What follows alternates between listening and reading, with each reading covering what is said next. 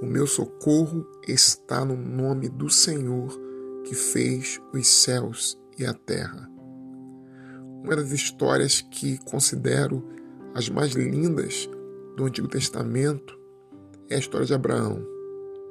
Não é à toa que o protótipo no Novo Testamento a respeito de Abraão é de homem da fé, de pai da fé.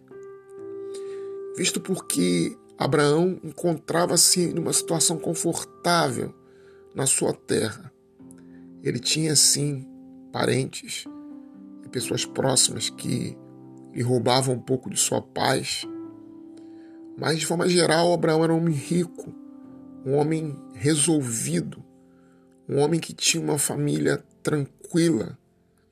Ah, é verdade, ele não tinha filhos. Mas mesmo assim, Abraão já tinha resolvido esse problema.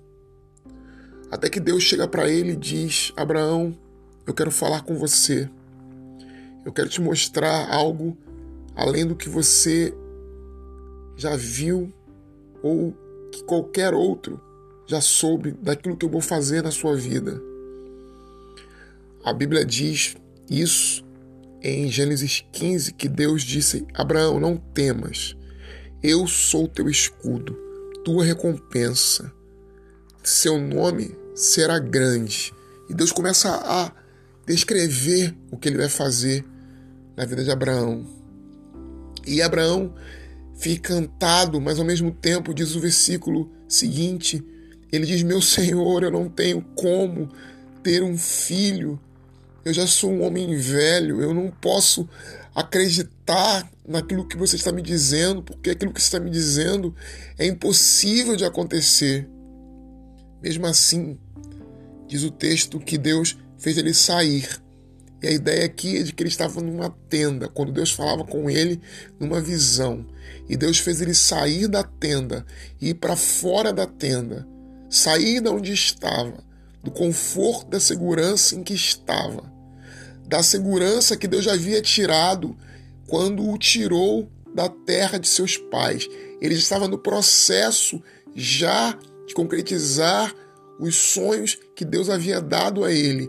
E mais uma vez Deus quer reafirmar a sua promessa, a sua palavra, a sua vontade que irá se cumprir na vida de Abraão. Deus o tira da tenda e Deus diz assim para ele: Olha, olha, Abraão, ergue os olhos, olha para o céu, conta as estrelas, vê se você pode contar as estrelas. E Deus disse a ele: Assim será a sua posteridade. E aí a Bíblia diz que é encantado. Imagine o mundo como era naquela época, as estrelas, o céu estrelado. Deus diz: Assim será a tua posteridade. E a Bíblia diz que Abraão creu. Abraão não ficou preocupado com o tempo que Deus realizaria isso. Nós é que somos obcecados pelo tempo. O tempo não importa para Deus, porque para Deus um dia é como se fosse igual a mil anos. O tempo não importa, o tempo de Deus se concretizará na nossa vida. E Abraão creu. Diz a Bíblia que Abraão creu. Abraão não apenas creu, Abraão lutou para ver a sua esperança se tornar uma realidade. Abraão confiou, Abraão se entregou, Abraão continuou a sua peregrinação. Abraão não se entregou ao desânimo, não se entregou ao seu corpo cansado. Abraão continuou a sua jornada. Se o motor pifar, use os ventos. Se não houver vento, reme. Se não tiver como remar, nade. Mas nunca pare. No oceano da vida não há momento em que tenhamos condições de parar. Nós precisamos continuar olhando para o céu e enxergando a promessa de Deus concretizando e fazendo aquilo que nos cabe fazer nesta vida, para que aquilo que Deus mesmo prometeu se cumpra. E nós somos os instrumentos no qual Deus usará para isso.